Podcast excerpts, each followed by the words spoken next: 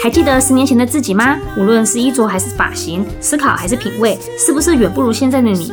因为美是一种非常主观的感受，所以你的认知会决定你的世界。跟着 VG 与 Jack，准备好轻松愉快的心情，我们一起变美吧！Hello，大家好，我是 B G，我是 Jack，欢迎来到我们一起变美吧。在上一集的女人故事张爱玲里头呢，我们聊到的是张爱玲的感情故事。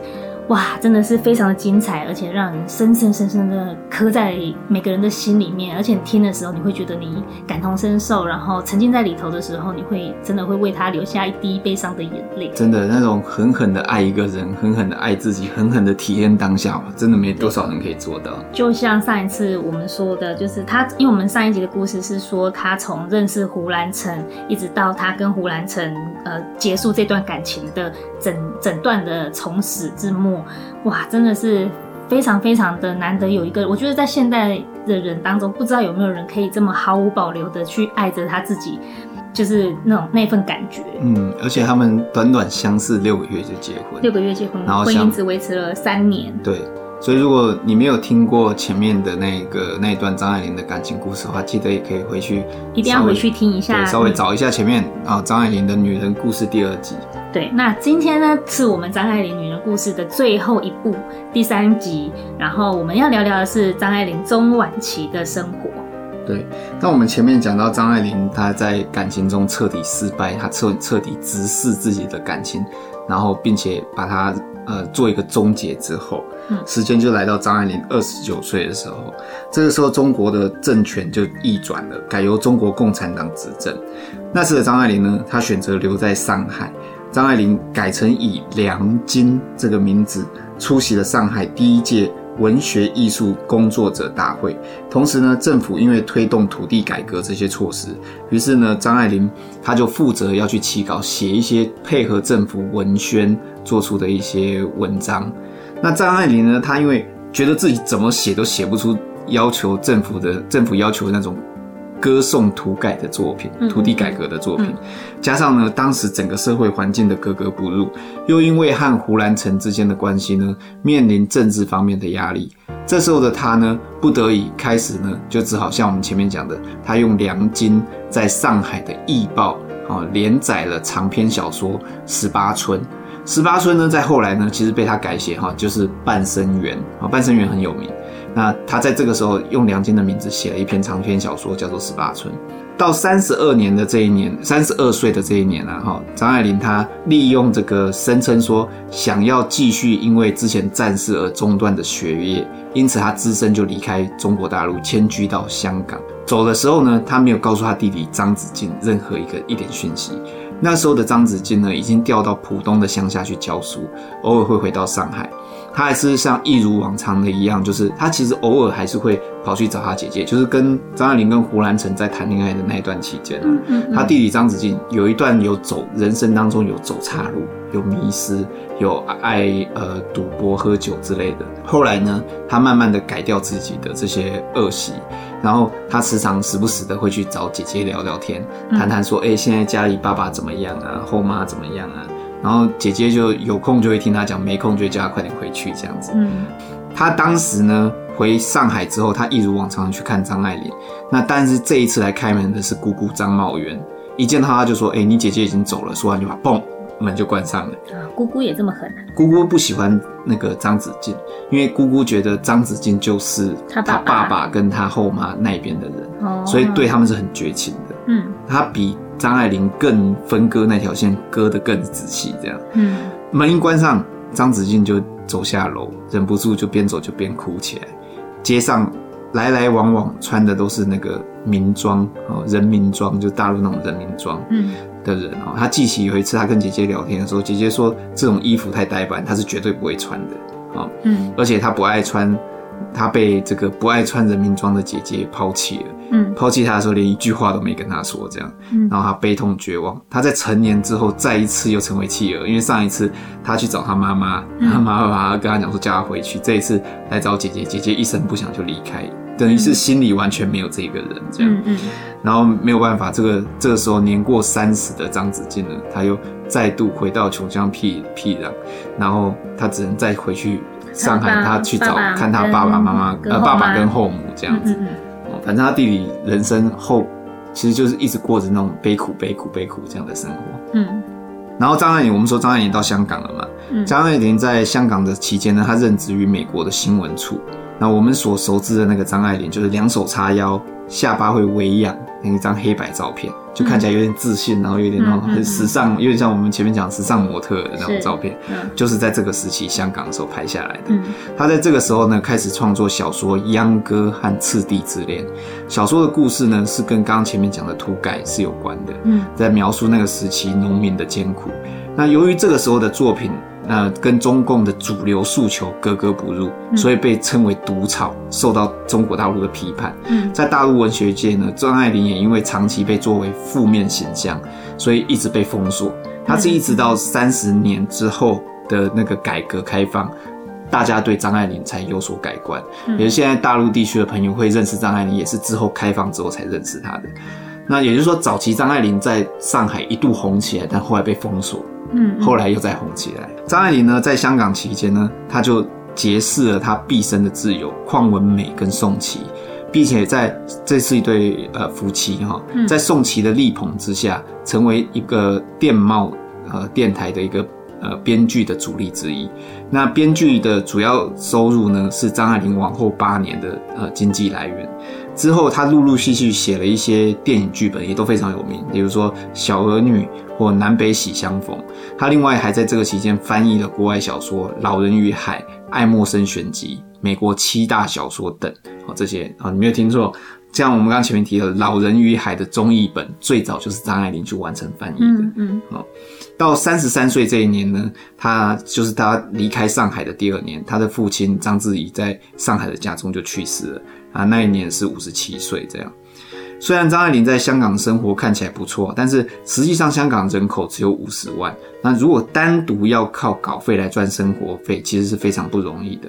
刚好这时候。呃，张爱玲的作品《秧歌》在美国出版，美国《纽约时报》还刊载了张爱玲的照片和评论，再加上当时的林语堂啊、韩素英啊这些人，他用英文写作，在美国当地大放异彩。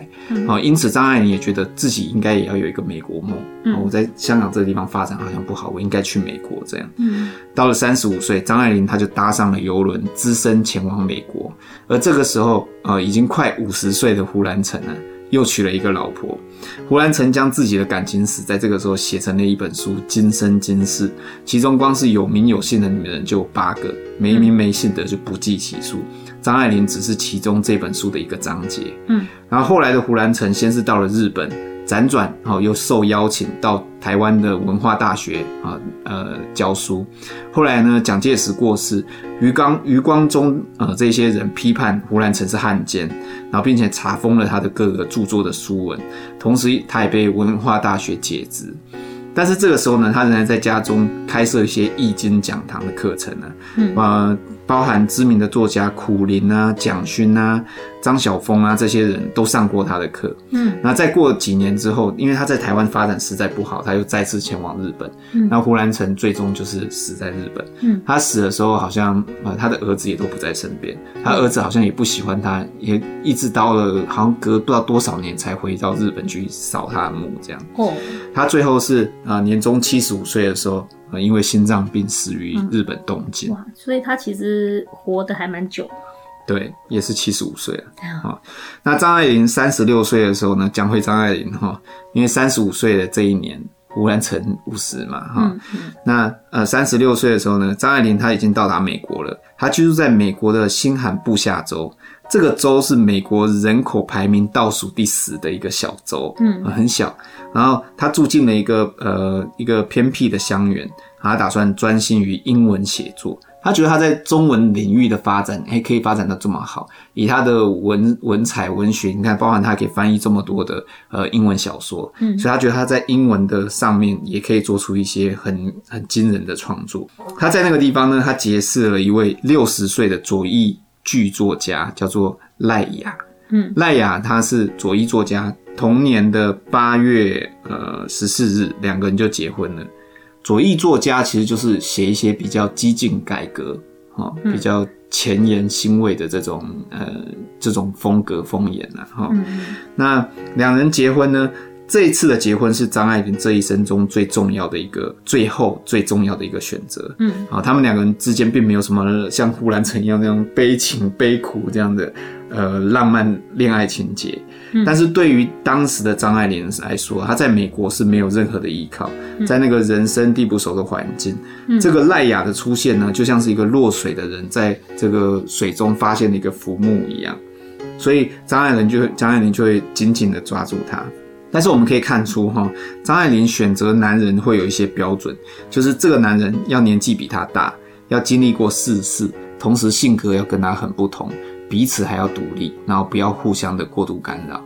三十七岁的那一年呢，张爱玲的母亲呢，因为胃癌病死在英国伦敦，而当时张爱玲并没有前往。嗯，好，呃，我在网络上还有一些地方有收集，看到有一些人有说到，就是，嗯，他母亲在。晚年的时候，可能有愧于觉得自己在年轻的时候没有好好照顾自己，还在晚年的时候还有收收留收养一些、嗯、呃一个一个女孩这样。嗯，那张爱玲就是她母亲在后来过得不好的时候，有跟张爱玲要钱。嗯，那张爱玲好像还有。把自己一些微薄的钱写给他，寄给他，这样。嗯，那另外好像张爱玲还有把她自己所仅有的所有作品的版税，还有所有东西换成好像一整箱的黄金吧。嗯，直接寄给他妈妈。嗯，那他的用意意思是说，我们之间的母女关系也差不多，因为有点像是 跟胡兰成的时候，有点像是同样的，就是给人家一笔钱，很大一笔钱来切割感情。对，但他妈不收啊，对他妈没有收，他妈妈不是需要吗？对，那妈后来还去帮佣啊，还去洗，嗯嗯好像有去洗碗什么之类的，好、嗯嗯哦，然后还有当过，原本一开始是什么当秘书、当翻译，到后来就越做越越不行，这样对。那一直到他最后胃癌病死在英国伦敦，张爱玲是完全没有过去看他的。嗯，好、哦，那在这之后呢，张爱玲就开始度过她人生中少有的平静生活，但是生活平静，她的创作就不顺利。在英文写作上，似似乎不像在中文写作这么得心应手。他很多作品一丢出出去出去之后，都是石沉大海。有一次，甚至有一个美国出版商甚至跟他说：“呃，人应该不会像张爱玲小说写的这么坏。”这样，嗯啊。可是张爱玲的眼中，她活着的世界和美国人的习惯文化上有巨大的差异。在这样的情况下呢，张爱玲和赖雅他们的生活环境、经济条件就越来越差，好，越来越不宽裕。他所写的小说。雷峰塔、易经最最初一开始也是用英文去写成的，但是没有人要出版。那我们现在已经看到出版了，哈，现在看到的版本是他过世之后才授权出版的。嗯，那后来呢，张爱玲怀孕了，却因为赖雅表明说她不想要生儿育女，因此她去堕胎了。然后前述种种的经历和留下来的感情创伤，使张爱玲变得愤世嫉俗。她的半自传式的小说《小团圆》。啊，你也看过嘛，对不对？小团圆也是在这种情况下诞生的。故事中是其中有一段就描述了令人这个惊心动魄堕堕胎场景，然后堪称为那个时代投下一颗震撼弹。这样，嗯，雷峰塔呢，呃，写的是他张爱玲自己四岁，他是都是一些呃半自传式的小说，嗯，啊，他写的是四岁到十八岁的故事。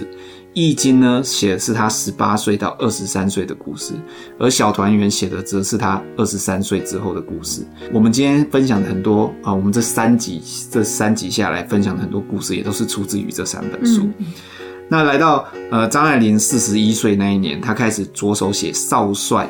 哦，少帅张学良嘛，对，写这本书，所以他为了要写作取材，因而造访到台湾，这是他有生之年唯一一次造访台湾。嗯，好，那跟他的表侄女张小燕。有会面，嗯啊，那张爱玲先到台北，由画家席德带她到四处去观看，又在作家王祯和的陪同下到花莲观光。嗯，张爱玲一篇描写台湾游记的重访编成中文手稿，是目前呢唯一可以看见张爱玲唯一一篇描写台湾风光的文章。嗯，那之后她又在前往香港。但是没过多久，赖雅她不断中风，最终就瘫痪在床上。嗯，然后于是张爱玲只能从香港回到美国去照顾她的丈夫。嗯，那四十三岁的时候呢，张爱玲呃的好朋友，我们前面有讲，她在之前在香港，呃，香港过的时候，书记宋琦嘛。嗯，然后宋琦呢寄了一张支票给张爱玲。她的面额是七百八十八点八八美元，这笔资资金呢，大概可以支付张爱玲四个月左右的开销。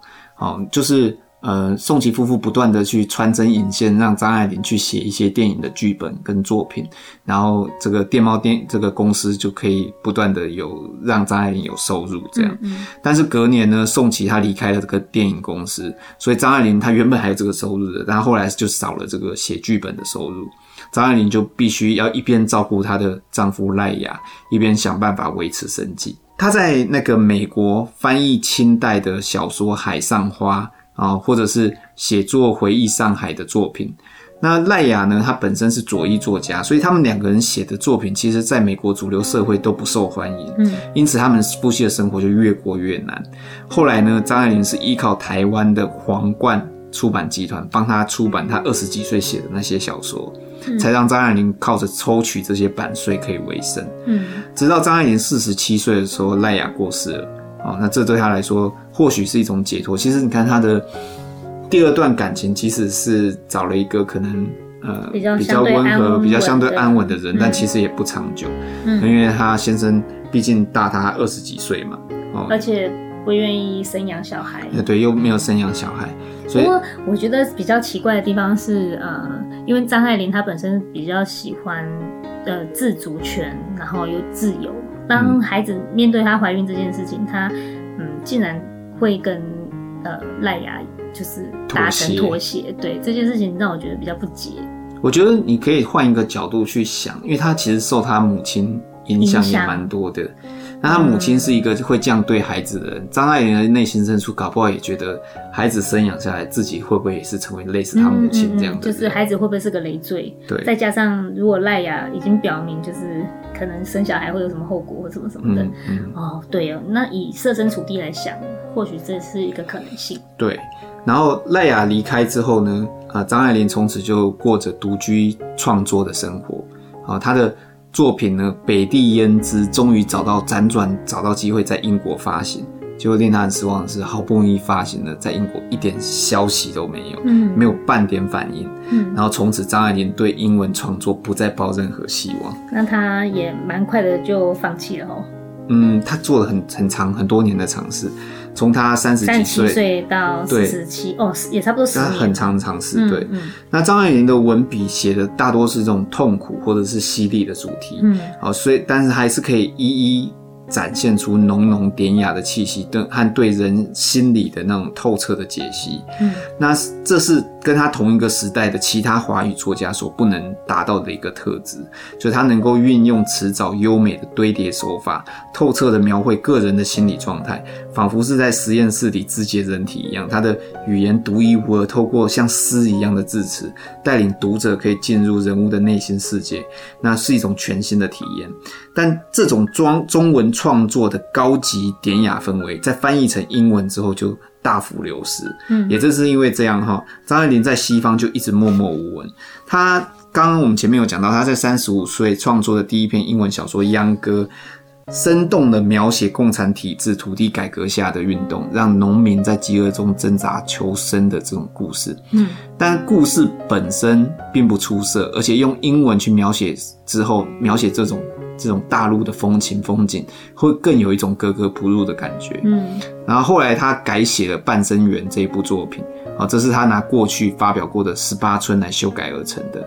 四十八岁的时候呢，这部作品得以在香港连载，华人读者给张爱玲热情的回应，啊，并且在他那个好友那个宋琦牵线之下，张爱玲重新打开了华人市场。台北皇冠出版社又帮他出版，所以自他四十六岁就帮他出第一本书，叫做《怨女》。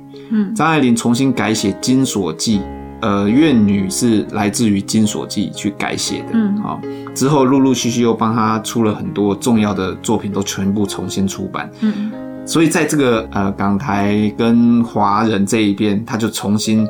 呃，再度燃起了很大的这个人气。嗯，所以他在华人市场里面就是永远都是炙手可热的。对，然后皇冠出版社给张爱玲的版税条件非常好，嗯，一开始是十 percent，后来还提高到了十五 percent，每半年给张爱玲大约两千美元的版税。嗯，这几乎可以说是张爱玲唯一的固定收入来源。嗯，所以人家说张爱玲很穷啊，穷困潦倒，其实没有的，在黄冠出版社给她抽十五 percent 的版税。嗯。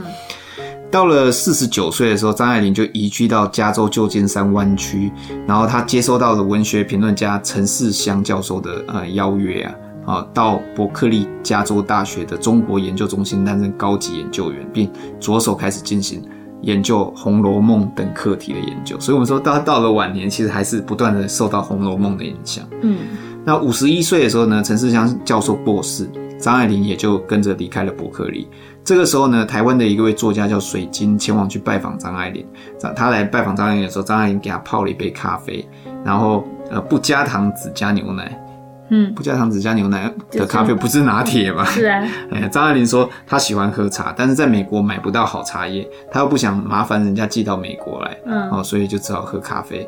当水晶呢问张爱玲的起居饮食习惯的时候，张爱玲回答说，她自己每天中午起床，天亮的时候才休息，一天呢只吃半个马芬蛋糕。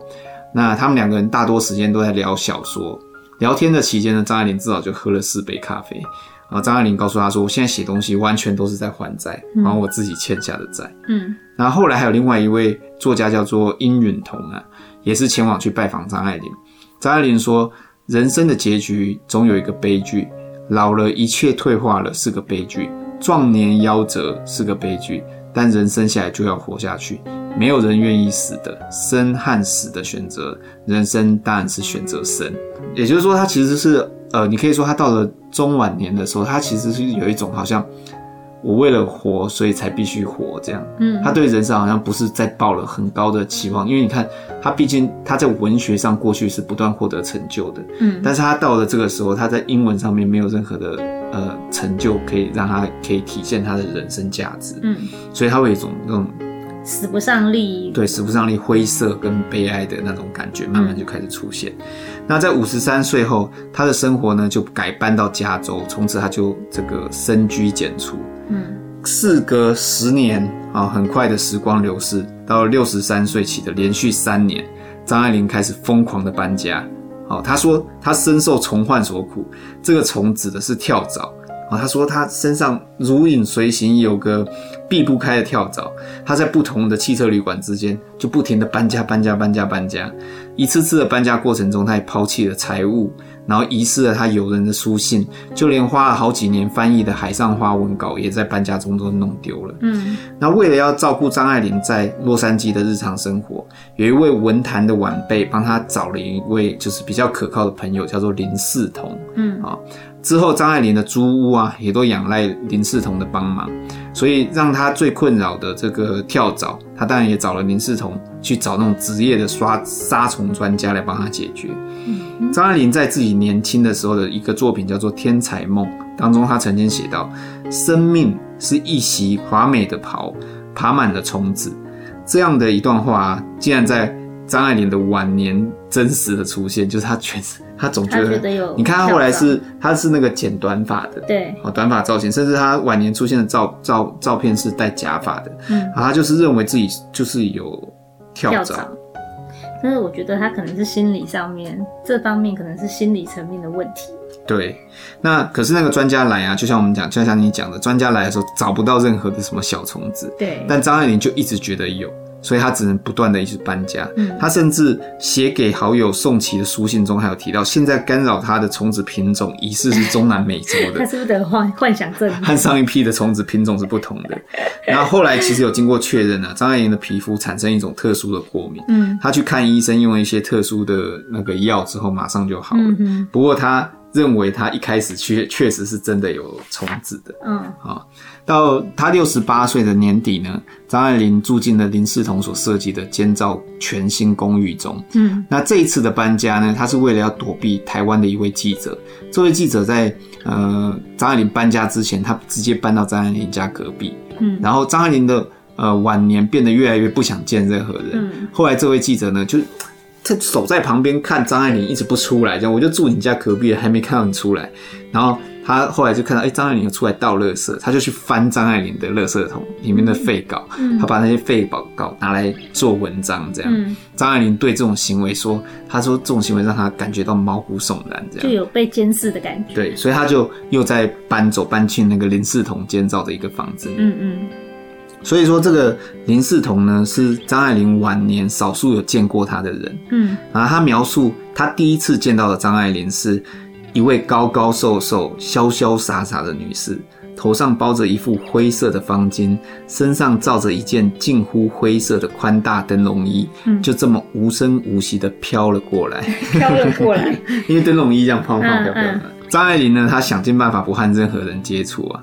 光是在，但是他很不幸的是，在他六十九岁的时候过马路的时候被人撞到，导致他右肩骨裂，他必须花大半年的时间治疗。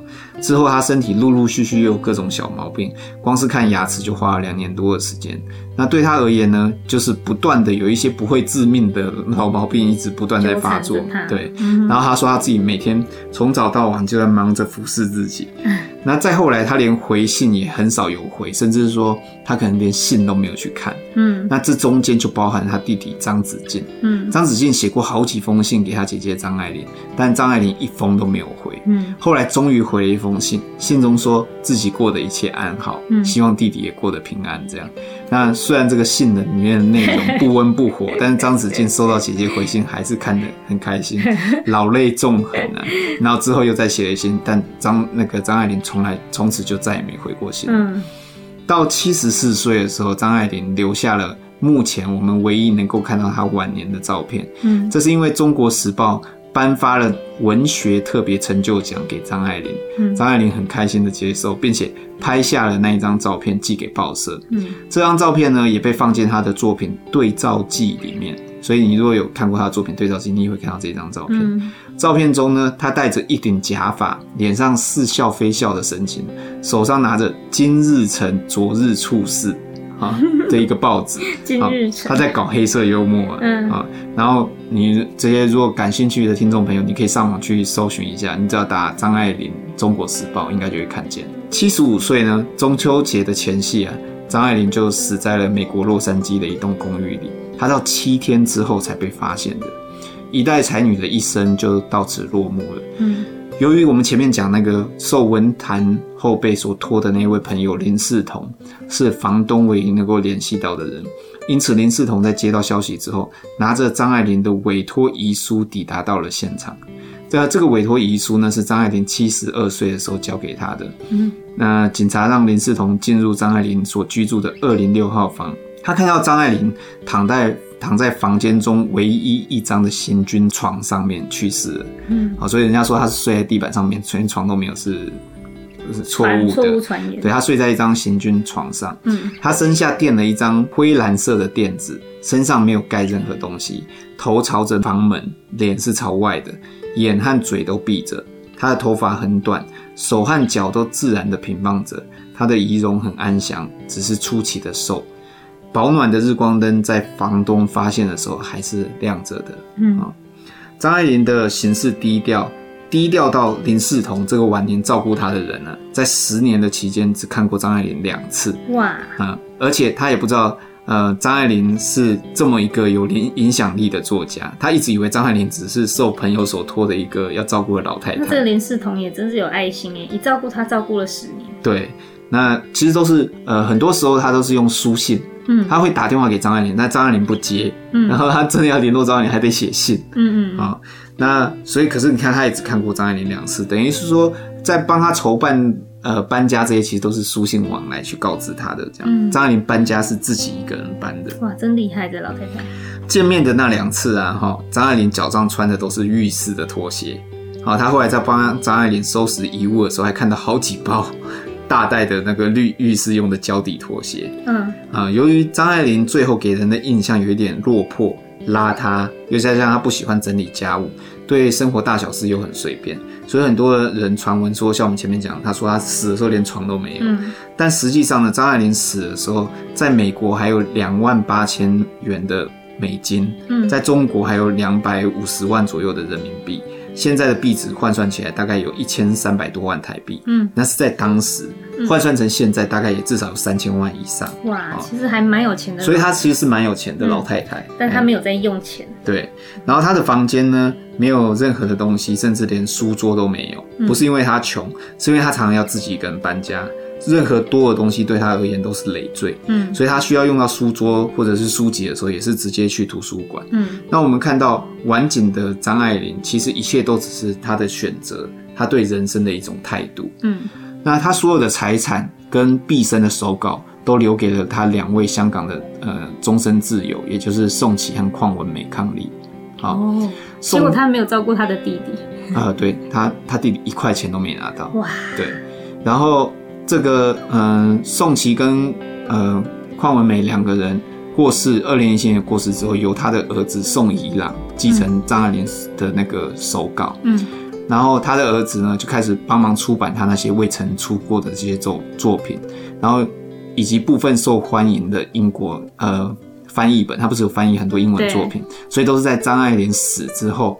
哦，才去授权发布出来的。嗯嗯，然后包括很多再刷的作品和上映过的，比如说李安的呃得奖的电影《色戒》，这些都是后来通过宋一朗的授权才可以见识的。所以你说他所有的遗物基本上都是在宋一朗的手上。对，嗯，包括现在都是哈。嗯，然后我们现在很多比较年轻的朋友可以认识张爱玲的著作，也都是经过这样的授权。嗯，呃，在去年，也就是二零一九年，由马思纯和彭于晏所主演，许鞍华导演所导的《第一炉香》，嗯，也是他年轻的时候的作品，《第一炉香》杀青了。嗯嗯，那不久的将来就应该会上线，呃，上上映。嗯，那不管呃，我们听众朋友们，你认不认识张爱玲哈？在过去我们介绍张爱玲，我们花了三集的时间，张介绍了张爱玲的故事，你在。回头去看这部即将要上映、新上映的电影的时候，想必一定会有不一样的滋味。嗯，那虽然呢，你现在在网络上去搜寻，有看过小说的人，男主角是彭于晏，女主角是马思纯，有非常多的抱怨和不满。好，因为觉得，举例来说好了，男主角他们觉得是应该那种吊儿郎当，然后就是那种。纨绔子弟的那一型，但是彭于晏人有没有比较符合那个形象？哎，可能有。那彭于晏给人是一种阳光，然后不靠家族，单靠自己也可以过得很好的，有点志气，打拼男打拼的男孩。对，所以人家一直对这个选角有很多的抱怨。嗯、但是我觉得没关系，你们呃，这种都是一种创作上面的选择嘛。嗯嗯。然后你在听过我们花了三集的时间介绍的这个张爱玲之后。你再回头看她的作品，一定呃可以感受一下这个才女所带给这种绝妙手笔、故事、享受故事当中的过程。嗯，那其实有关于张爱玲的故事，其实还有非常非常多，但是碍于其实这已经。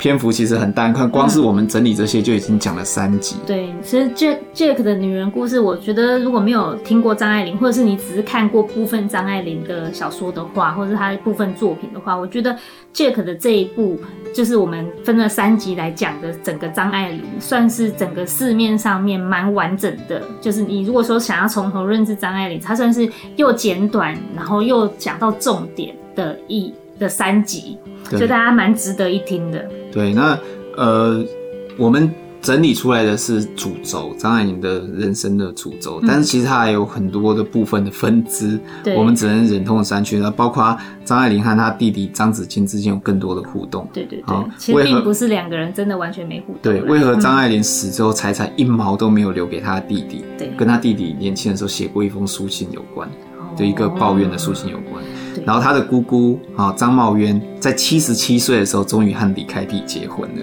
哇，所以他们有结婚，他们有结婚，是到最后年老的时候，两人携手共度晚年的故事。嗯，嗯，如何后面为什么会结婚？大家如果想听，请留言给我们。对，李开弟，李开弟已经那个了嘛，已经。嗯已经先结婚了，那后面张茂渊为什么有机会又可又会再跟李开复结婚？嗯，然后他们两个人最后的晚年是怎么度过的？嗯、甚至他们的照片，其实你上网去搜寻一下看，其实我觉得蛮有感触的啦。嗯，那我们也只能把它省略。然后另外还有他的妈妈黄一范，辗转在各国之间的游历，学习绘画，以及结识徐悲鸿。以及一堆的那个名儒啊，很多知名人士，嗯、最后自己却孤独的死在英国的整个过程，其实我们都删去了，也没有再细细去讲。嗯、你们只能就是交给听众朋友，你们自己有心思、有兴趣的自己发发掘，或者是像 V 局讲的，就是留言给我们，告诉我们你们想听哪一段的，就是比如说那个。就是那个什么黄一凡，他的就是呃张爱玲他妈妈的事情，对，也许你们可以留言说，我想要听黄黄一凡的故事，为什么会抛家弃子的，然后非常自我的出国留学，然后游戏他的人间这样，对。对，那正如我们这一系列一开始是讲的啦，就是张爱玲她只是三个字，可是要说尽她的故事，我们可能真的要花三天三夜都还说不完。嗯、就像你你看那个很多人在拍张爱玲的故事的时候，他们导演还有写的编剧，他们也不可能把他所有的细节都写出来，因为人的一生他牵扯了太多的相关的人了。然后他们的故事实在是太多太多，所以只会写一些精华的。那这一集真的是，呃，因为 Jack 他收集资料的时候，他是非常的认真、认真跟用心的比对很多很多不同的呃资料，还有一些 YouTuber 他们互相，他们可能说也只是说一个小细节，所以需要非常多的时间来做比对。嗯，那所以。这一集，这这这三集真的非常值得一听。对，相信大家就是听跟我们一起，就是阅历了张爱玲的这一生之后，你从从从头细细听起来，你也会觉得充满无限感感叹。感叹真的有。对，嗯、因为张爱玲她本身就是代表一个时代的过去，她的光辉让人觉得非常的跟着她一起起伏，觉得哇。年轻这么年轻就成就了她自己，对，然后在她的经历她的爱情这么的卑劣，嗯，这么的用尽全力，这么的狠，对。对，所以你可以发现他的一生其实是走在无数的极端选择当中，对，那虽然让人会感觉到极致的凄凉啊，嗯，但也算是他个人的一个求仁得仁，真的是然后反而是我们哈，我们听完他的故事这么多了。好，你自己又想过什么样的人生呢？哈、嗯，人生看起来很长，但其实它又很短。对，所以我们真的要好好把握自己的每分每秒。然后至少你可以像张爱玲一样认真发狠的去体验自己生活中点滴，体验你当下的每个感受，对，才不会枉走这一遭。对，希望你喜欢我们的女人系列故事。如果你喜欢的话，请给我们五颗星星评价，因为你的五颗星星可以让更多有需要的人听到这个频道。也欢迎喜欢听故事的好朋友们，或者是呃，你们也可以留言给我们。让我们知道你还想听哪一些的女人故事。最后，我们一起来欣赏一下张爱玲优美的文笔《倾城之恋》。我们下次再见喽，拜拜！拜拜！有些傻话，不但是要背着人说，还得背着自己，让自己听见了也怪难为情的。比如说，我爱你，我一辈子都爱你。范柳园在细雨迷蒙的码头上迎接他。他说：“他的绿色玻璃雨衣像一只瓶。”又注了一句：“药瓶。”他以为他在那里嘲讽他的孱弱，然而他又附耳加了一句：“你是医我的药。”叶子像凤尾草，一阵风过，那青千的黑色剪影零零落落颤动着。耳边忽悠听见一串小小的音符，不成腔，像战前铁马的叮当。花落自会又花开，花开自有落花来。醒也迟，梦也迟，一朝风雨满秋池，却是一片疏雨轻烟。